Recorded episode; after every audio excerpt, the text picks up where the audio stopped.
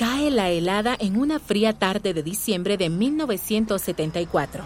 Dos jóvenes van caminando en Harvard Square, en Cambridge, Estados Unidos. Seguramente hablan de lo que más les gusta en la vida, las computadoras. Al pasar frente a un kiosco, ven las letras azules de Popular Electronics, que se asoma entre las demás revistas, y se detienen para verla. En la portada hay una foto de una caja de metal, con unos 12 interruptores y luces pequeñas en la parte de adelante. El encabezado dice, el primer kit de mini computadoras del mundo. Alter 8800. La caja no parece gran cosa, se ve muy sencilla. Parece que es para los aficionados a los que les gusta armar y desarmar sus propios aparatos. Pero nuestros jóvenes vieron algo más en esa caja. Vieron la computadora que estaban esperando, porque tenían el software perfecto para ese nuevo hardware. Pero también se pusieron un poco nerviosos ¿Y si a otras personas se les había ocurrido la misma idea y ya habían empezado? Tenían que actuar rápido. Pero ¿quiénes eran esos héroes de la línea de comandos? Bill Gates y Paul Allen. Ni siquiera se imaginaban que la Alter 8800 le abriría las puertas a la revolución de las computadoras personales y cambiaría sus vidas y las nuestras. Para siempre. Pero esa nueva computadora hizo algo más. Con ayuda de un ladrón misterioso, se puso en marcha el debate entre el software libre y el propietario. Ya llegaremos a esa parte.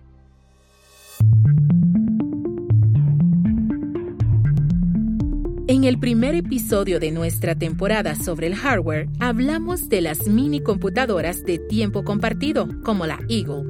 En el segundo, hablamos de la mainframe G225. Pero ambas máquinas estaban limitadas por su tamaño, costo y capacidad de procesamiento. En este episodio hablaremos de cómo se redujo todo hasta llegar a la microcomputadora. La historia comienza con los kits para armar que se enviaban por correo a los aficionados, como el que aparecía en aquella histórica portada de Popular Electronics. Esos kits inspiraron la revolucionaria idea de que podías tener una computadora en tu propia casa, de que podía ser tuya, para hacer con ella todos los experimentos que quisieras. Y así nació un nuevo tipo de hardware destinado al mercado masivo, la computadora personal. Esto es Command Line Heroes en español, un podcast original de Red Hat. Retrocedamos hasta fines de la década de los 60. Vamos al desierto de Nuevo México en los Estados Unidos de América donde nació la Alter 8800. Un hombre que se llamaba Ed Roberts había fundado junto con otras personas una pequeña empresa de piezas electrónicas, MITS, que significaba microinstrumentación y sistemas de telemetría. A través de las revistas para aficionados, vendía aparatos a un nuevo mercado que estaba obsesionado con los aviones controlados por radio y los cohetes a escala. Para 1971, Ed dirigía la empresa él solo. Había decidido dedicarse a las calculadoras electrónicas, un mercado completamente nuevo en ese entonces. MITS ofrecería la primera calculadora para aficionados, pero Ed calculó mal Escuchemos a uno de los socios fundadores de MITS, Forrest Mings.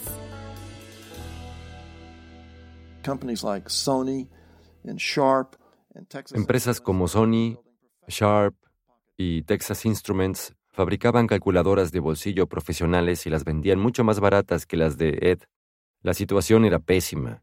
Estaba casi en la ruina y no sabía qué hacer. Y bueno, un día se enteró de que Intel había desarrollado un nuevo microprocesador Aparecía en la revista Electronics.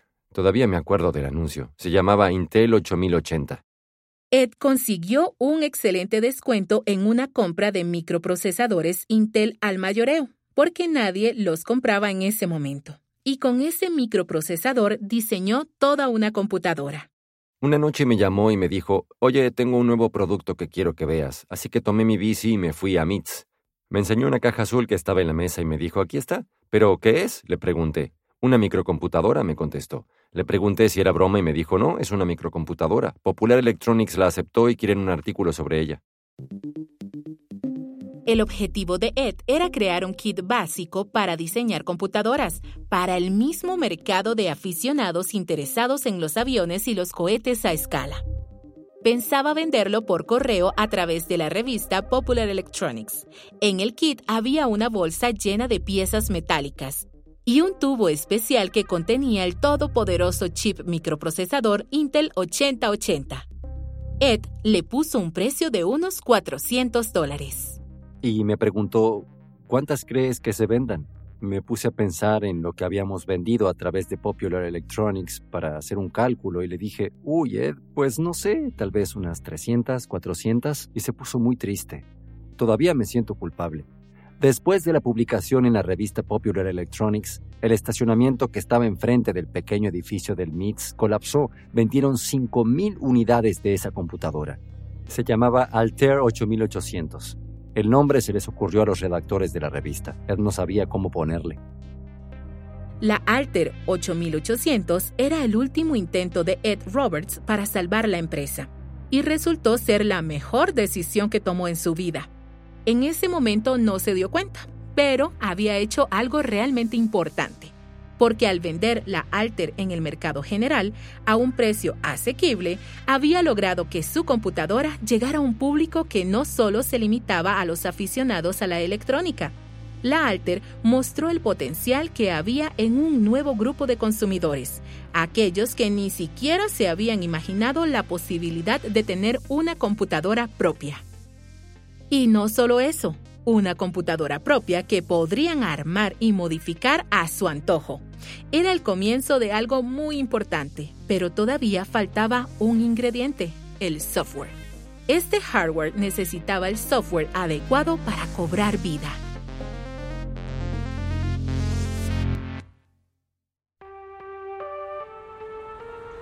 Volvamos a Cambridge, Massachusetts. Bill Gates y Paul Allen acababan de ver la Alter 8800 en la portada de la última edición de Popular Electronics. Antes de dar aquella decisiva caminata por Harvard Square, Paul había estado dándole lata a Bill con los nuevos chips de Intel, los 8080. Estaba buscando la forma de usarlos para crear software. Bill y Paul programaban en BASIC, Tal como escuchamos en el episodio anterior, si no hubiera sido por la mainframe GE225, BASIC nunca se hubiera creado ni popularizado. Para Bill y Paul, la sencillez del lenguaje lo volvía ideal para un chip con memoria y poder de procesamiento limitados, como el 8080. Cuando vieron la tapa de la revista y vieron la Alter armada en torno a ese chip 8080, se dieron cuenta de que podían usar BASIC para escribir el software que le daría alas a esa computadora. Así que decidieron llamar a Ed Roberts de MITS inmediatamente. Forrest Mings recuerda la llamada. Paul dijo, hay que llamar a la empresa para decirles que tenemos BASIC. Y Gates estuvo de acuerdo, pero no quería llamar él porque su voz sonaba muy joven y se veía como adolescente. Así que Paul Allen llamó y le dijo a Ed, tenemos código BASIC para su alter. Y Ed le contestó, bueno, eso me lo dice todo el mundo. Si ustedes sí tienen BASIC, necesito que me lo enseñen para poder tenerlo en cuenta. Pero no tenían BASIC, pasaron un mes usando las computadoras del MIT y de Harvard sin que nadie supiera y desarrollaron código BASIC para la Alter a pesar de que nunca habían visto ninguna. Bill y Paul sabían que podían programar el código para la Alter, pero en realidad ni siquiera habían empezado. Así que sí, Trabajaron día y noche en sesiones maratónicas para adaptar BASIC a la computadora. Utilizaron las especificaciones publicadas de la Alter para crear un simulador en una mainframe DEC PDP-10. Luego desarrollaron un intérprete de BASIC. Sin un intérprete de BASIC, la Alter 8800 era prácticamente una caja de metal con interruptores y luces. No muy útil que digamos. Sin embargo, gracias a la incorporación de ese intérprete, la computadora tenía un futuro real. Apenas unas semanas después, en marzo de 1975, el código estaba listo. Paul viajó en avión a Albuquerque, Nuevo México, para entregarle personalmente la demo a Ed Roberts. Bill se había pasado la noche anterior sin dormir para asegurarse de que no tuviera errores. Perforó el código definitivo en una cinta de papel y se lo dio a Paul justo antes del despegue pero ya a 30.000 pies de altura en pleno vuelo, Paul se dio cuenta de que se les había olvidado algo. Se dio cuenta de que no había desarrollado el codificador o programa de arranque que permite que la computadora lea el programa, así que lo escribió en el avión. Así de inteligente era Paul Allen. Ahora sí ya estaba listo. La demostración era el día siguiente. Paul iba a probar su código en una verdadera alter por primera vez. Vamos a escuchar a Bill Gates en un video de 1994 en que habla sobre el momento en que Paul Allen cargó la cinta de papel en MITS.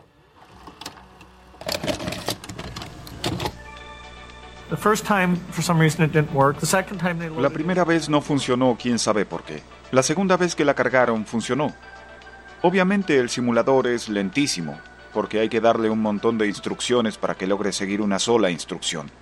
Entonces la computadora real, aún con un microprocesador tan sencillo y tan pequeño, era más rápida que nuestro simulador PDP-10, aproximadamente cinco veces más rápida. Así que cuando finalmente se cargó y apareció la palabra listo, Paul escribió en un programa imprimir 2 más 2 y funcionó la hizo imprimir cuadrados, sumas y esas cosas.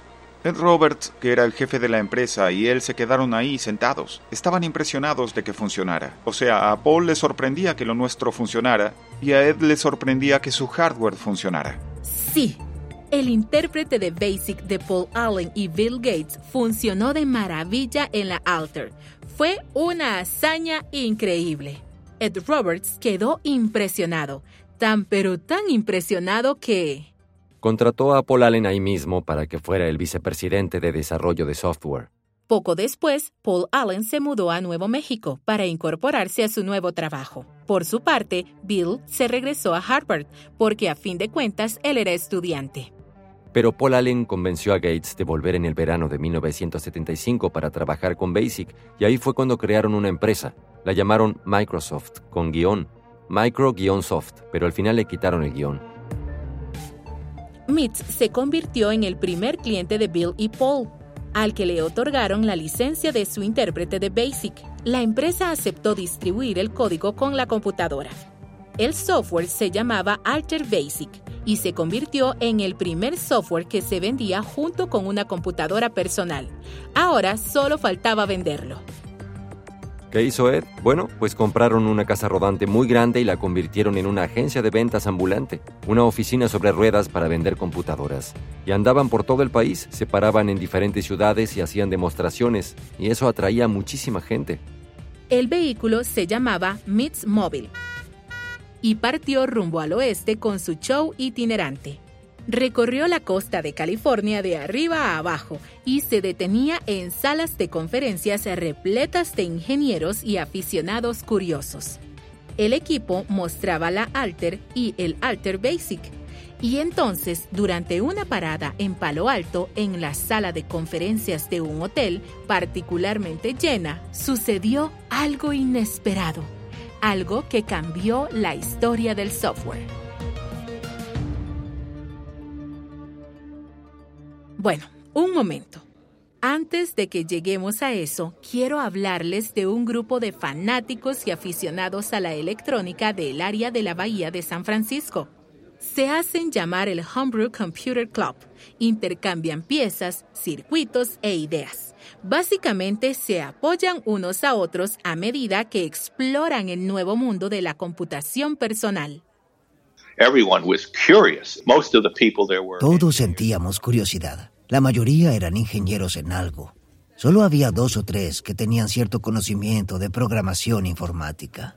Me acuerdo de una encuesta en que nos preguntaban cuántas personas tenían una computadora y cuántas planeaban comprarse una.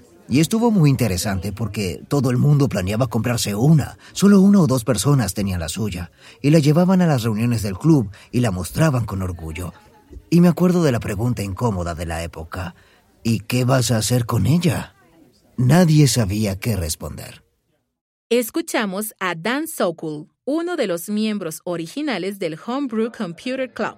La primera reunión del club fue en un garage de Menlo Park, California, y esa reunión se realizó porque todos querían deleitar sus ojos con la Alter 8800.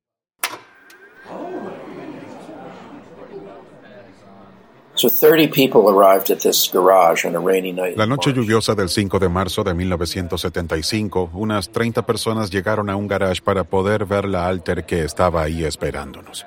La encendimos, pero no tenía nada con qué conectarse, así que obviamente no hizo nada. Estamos escuchando a Lee Felsenstein, otro de los miembros originales del club. Íbamos y veníamos por la habitación para ver qué podíamos aprender. Steve Dompier, uno de nuestros compañeros del club que había encargado una computadora Alter cuando se anunció en la edición de enero de la revista Popular Electronics, nos había enviado una especie de informe. Se fue en coche a Albuquerque, Nuevo México, para ver cómo iba su pedido y nos iba informando lo que averiguaba. Dompier uh, trajo una y se sentó ahí a programarla con el panel frontal de interruptores para que tocara música. Y cuando ya llevaba como una hora en eso, alguien se tropezó con el cable y tuvo que volver a empezar. Pero en ese momento lo importante para nosotros era, mira, una computadora. y a tu alcance. Pero había alguien más en esa reunión inaugural. Cuando vio la Alter se sorprendió muchísimo, pero no porque no pudiera creer que existiera una computadora como esa. Más bien todo lo contrario, porque ya existía una computadora como esa, y mucho mejor, él mismo la había desarrollado. Estamos hablando del joven Steve Wozniak. Un amigo lo había convencido de ir a esa reunión para que mostrara una terminal de video que había fabricado. Pero todos estaban obsesionados con la Alter. Steve nunca había oído hablar de ella y tampoco había oído hablar del microprocesador Intel 8080 que le daba vida. Así que se llevó a su casa la ficha técnica y gracias a ella tuvo una revelación. Escuchemos a Steve Wozniak de Woz en un reencuentro del Homebrew Computer Club en 2013. Me llevé la ficha técnica para estudiarla y dije, ¡ay Dios mío! Estos microprocesadores son solo un chip. Tenían un precio de 400 dólares, qué miedo, pero un chip nada más. Era como las computadoras que diseñaba en papel cuando estaba en la preparatoria. Yo había diseñado una de esas cinco años antes y había tenido que fabricar el procesador yo mismo. No existían los microprocesadores. En nuestro último episodio dijimos que Woz comenzó a escribir su propio software en BASIC en la computadora G225, cuando estaba en la preparatoria pero desde entonces quería una computadora propia. Pero para ello tenía que incluir un lenguaje de programación, lo cual significaría dedicar al menos 4K de memoria y alguien que tecleara la entrada y salida de datos de los programas. Su computadora tenía 256 bytes de RAM de estado sólido y los chips para eso eran muy caros. Así que diseñó un procesador y lo pulió y pulió en la preparatoria. Tenía interruptores para ingresar ceros y unos, igual que la Alter, pero en ese momento se dio cuenta de que el microprocesador de la Alter era la culminación de su idea. Aprietas los botones 101010 y aprietas un botón para que entre en el registro de direcciones y aprietas algunos más y entra en la memoria y entra en la memoria y llenas la memoria. Es muy emocionante escuchar lo que logramos con la Alter porque logramos poner música en nuestro club, pero yo estaba un paso más allá. Quería una máquina lista para usarse, así que esta vez lo que haría sería escribir los datos en un teclado para que se fueran directamente a la memoria. Así era muchísimo más fácil. Ahí pensé, ay Dios mío, mi sueño de tener mi propia computadora. Esa noche vi la fórmula. Esa noche, la imagen de la Apple I se apareció en la mente de Steve Wozniak. Podría diseñar una computadora propia para utilizarla entera con muy poco dinero. El secreto era agregarle un microprocesador a su terminal y se le ocurrió que al principio su computadora ejecutaría un programa que captara los datos que escribieras, como una máquina de escribir, ya sin interruptores para los ceros y unos. A eso hay que sumarle la terminal de video que había fabricado para que los programadores vieran lo que estaban escribiendo. Y voilà, una computadora que se sentía más humana. Una computadora personal útil que podían utilizar las personas normales. Volvamos a escuchar a Lee Felsenstein. Él ya había desarrollado una especie de adaptadorcito de terminal de video. El término genérico era máquina de escribir de TV. Había que conectarlo a un televisor, y cuando conoció el chip procesador, cuyo precio era de 25 dólares, se dio cuenta de que si lo ponía en una placa con algo de memoria, también podría poner esa terminal de TV en la placa, y tendría una computadora con una pantalla de video. Y eso fue lo que hizo, y trabajaba en eso mientras iba a las reuniones. Cuando nos mudamos al auditorio del acelerador lineal de Stanford, se instaló en el único asiento que estaba cerca de un tomacorriente. Siempre llegaba antes que todos los demás. Estaba escribiendo el programa de BASIC para la Apple I. Allí fue donde dio nacimiento a la familia de computadoras Apple. Cuando Walsh terminó de desarrollar su computadora, estaba ansioso por enseñársela a todos los del club. Les explicó que un puñado de chips podría lograr que una computadora personal fuera asequible. Walsh era un gran defensor de la libertad de la información, que implicaba compartir los conocimientos para ayudar a diseñar mejores sistemas y una mejor sociedad. Eso reflejaba los valores abiertos del club y los movimientos de liberación social de la época. Al final de la reunión, les entregó a todos los planos de su diseño, el hardware y el software, gratis. Creía que cada miembro podría usarlos para diseñar su propia computadora, con un costo de 300 dólares. Pero el amigo y socio de Woz, un tal Steve Jobs, le sacó esa idea de la cabeza rápidamente. La verdad era que Jobs había estado de viaje todo ese tiempo y no sabía que Woz estaba regalando el diseño de la Apple I. Jobs no compartía la mentalidad abierta y entusiasta de Woz. Él se inclinaba más bien por el modelo propietario. Jobs pronto convenció a Woz de que debían vender las computadoras en vez de regalarlas. La lucha ética entre la tecnología libre y la propietaria apareció más de una vez en el Homebrew Computer Club. De hecho, unos meses después de esa reunión inaugural del club, en la que todos se quedaron boquiabiertos con la Alter, hubo otra que encendió la mecha de ese debate en el auditorio del Centro del Acelerador Lineal de Stanford. Al final de esa reunión, decenas de espectadores corrieron al escenario para recoger un programa en cinta de papel. Eran copias recién hechas del Alter Basic de Microsoft, el nuevo software con el que todos estaban entusiasmados.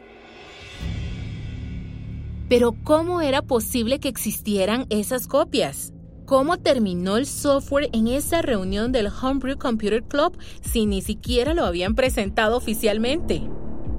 Resulta que alguien se había robado la cinta original.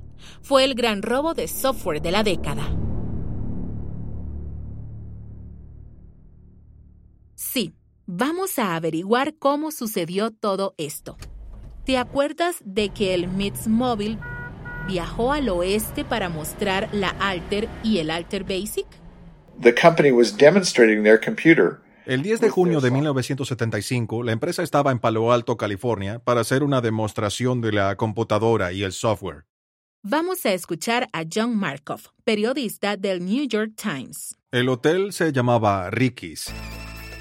Recordemos que en ese entonces no existía la industria de las computadoras personales y que la mayoría de las personas interesadas no eran empresarios, porque de hecho no existía software comercial.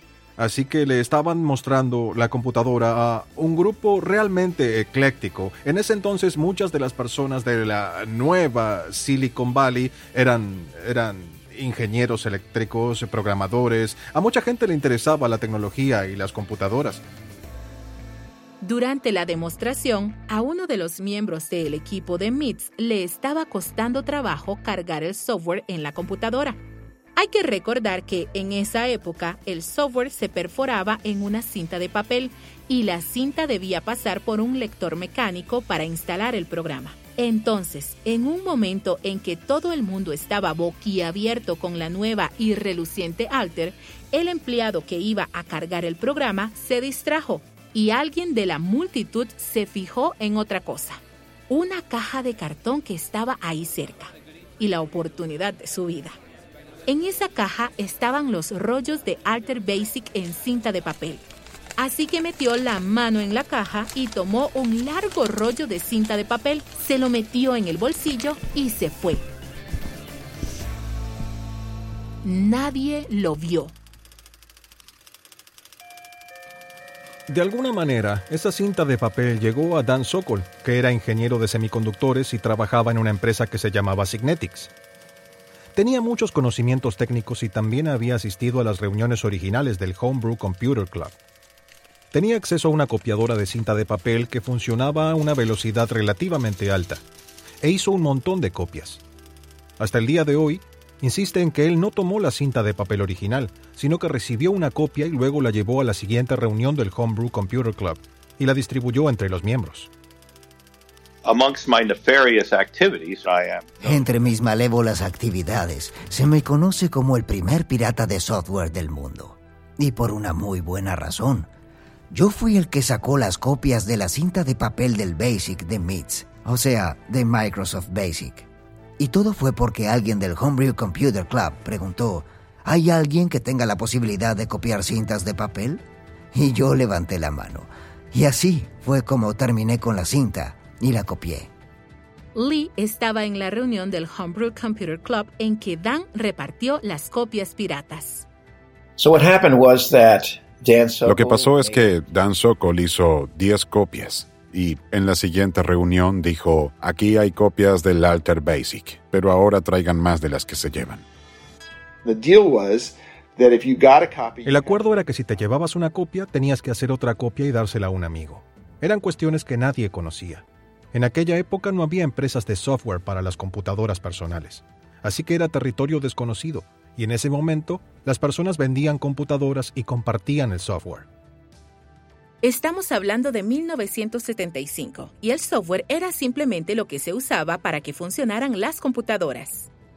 La computación personal era un concepto completamente nuevo en ese entonces, la palabra hacker no tenía todas las connotaciones de hoy en día. Lo que querían los hackers era compartir su trabajo para fomentar una comunidad abierta en que hubiera un libre intercambio de ideas y de software.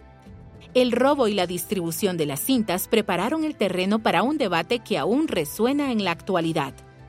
¿El software se debe distribuir libremente o se debe comprar y vender? Bueno, Bill Gates obviamente tenía una opinión sobre el asunto. Cuando se enteró de lo que había ocurrido con su software, se puso furioso. Cuando se dio cuenta de que los aficionados estaban pasando Basic unos a otros, les escribió una carta en que los acusaba de robarle su software y de evitar que se ganara la vida. Pues sí, recibimos la carta, la leímos en la reunión y había una parte que decía, nos costó mucho dinero desarrollarlo, gastamos casi 40 mil dólares en tiempo de utilización de las computadoras. Todos los que estábamos ahí sabíamos que eso del dinero por el uso de las computadoras era una farsa. Era simplemente un truco contable. No había que pagar dinero contante y sonante, y nosotros lo sabíamos. Así que pensamos, déjate todo lo que quieres, nosotros lo vamos a seguir distribuyendo. Nos dijo piratas, ladrones. Intentamos ser razonables y racionales y explicarle que no puedes vender en 400 dólares el software para una computadora que cuesta 400 dólares. Ahora, actualmente es muy difícil mirar hacia atrás para tratar de explicar esa mentalidad de trabajo, que era la mentalidad de las mini computadoras. Las mini computadoras se utilizaban en la industria y nosotros solo éramos un grupo de aficionados que fabricábamos nuestras propias computadoras con esos kits. El único software funcional era ese intérprete de BASIC que prácticamente hacía las veces de sistema operativo. En 1974 las computadoras personales no tenían sistema operativo, pero no lográbamos comunicarnos con Gates. No podíamos explicárselo, decirle véndenos el manual en 100 dólares y déjanos el software. Él no quería ni pensarlo. Así que durante muchos años el software de Microsoft era demasiado caro y se pirateaba. Se pirateaba mucho.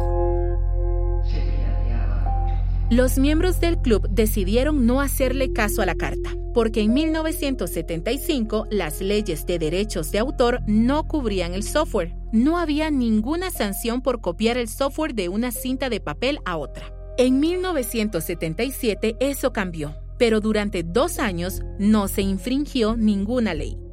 Obviamente la ironía era que Bill Gates no había creado BASIC, simplemente sacó una copia que había tomado del diseñador original, que era uno de los profesores de la Universidad de Dartmouth. Básicamente hizo una copia y luego la vendió, así que la raíz de todo era la idea de compartir.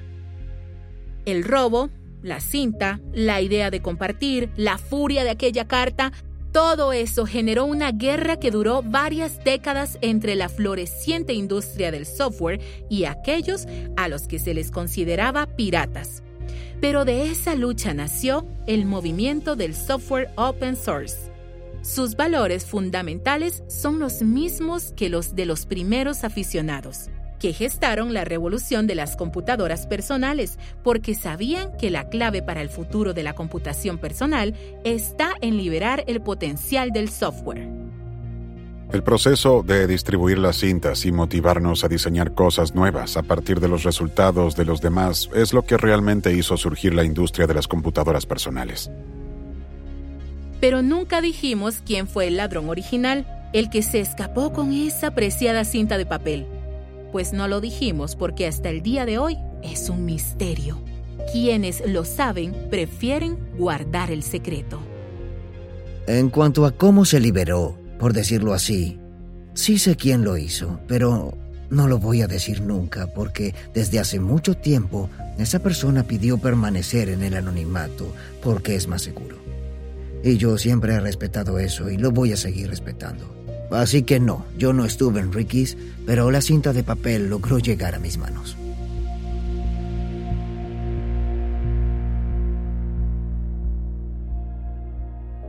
Con el tiempo, la revolución de las computadoras personales dio paso a Silicon Valley y a muchísimas startups de tecnología respaldadas por capital de riesgo. Pero los fanáticos y aficionados a la electrónica nunca dejaron de existir. De hecho, han cobrado más fuerza que nunca. Hi, my name is Lamore Freed and I'm lead Hola, me llamo Lemore Freed, soy ingeniera principal y fundadora de Adafruit Industries. Adafruit es una empresa de hardware open source y forma parte de una nueva revolución que comenzó hace poco, el movimiento del hardware open source, que comparte los valores de los primeros aficionados, pero va todavía más allá. Creo que la filosofía del Homebrew Computer Club era que iban con su computadora y les enseñaban a los demás algo que habían logrado. Y todos se quedaban como, ¡ay, wow, qué maravilla! Bueno, pues el próximo mes tengo que traer algo mejor. Y ese es un ciclo muy positivo que genera innovaciones tecnológicas muy buenas. Creo que esa filosofía hacker todavía existe. Actualmente la gente tiene más formación, así que la idea de lo que es una maravilla no voy a decir que ha mejorado, pero se ha ampliado, y yo creo que eso es muy bueno.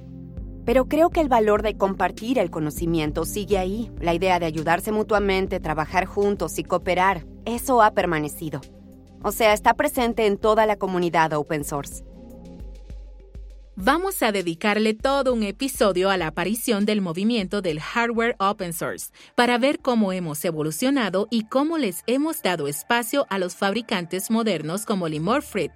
No te pierdas el sexto episodio dentro de unas semanas, pero en el próximo episodio vamos a hablar de los discos que cambiaron el mundo, los disquetes. Command Line Heroes en español es un podcast original de Red Hat. Si quieres leer investigaciones excelentes sobre la revolución de las computadoras personales, visita redhat.com barra Command Line Heroes. Y si quieres saber lo que sucedió durante la revolución de las computadoras personales, escucha los primeros dos episodios de la primera temporada de Command Line Heroes para conocer toda la historia. la guerra de los sistemas operativos.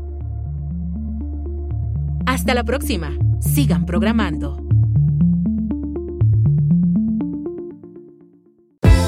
Hi, I'm Mike Ferris, Chief Strategy Officer. I've been a Red Hatter for about 25 years, and before your episode starts, I want to talk a bit about AI. The hot topic right now is foundation models. And those are important, but at Red Hat, we see them as just a piece of the larger AI infrastructure. And here's what I mean by that. Enterprises are built of hundreds or even thousands of applications. It's not hard to imagine a future in which those applications are being served by hundreds or thousands of models. Without a common platform for your data scientists and developers, without a way to simplify some really complex workflows as you train, tune, serve, and monitor models, it can get overwhelming pretty quickly. And that's why we've built Red Hat OpenShift AI, a platform where everyone is working together on the same page to build and deploy AI models and applications with transparency and control. Find out how at redhat.com.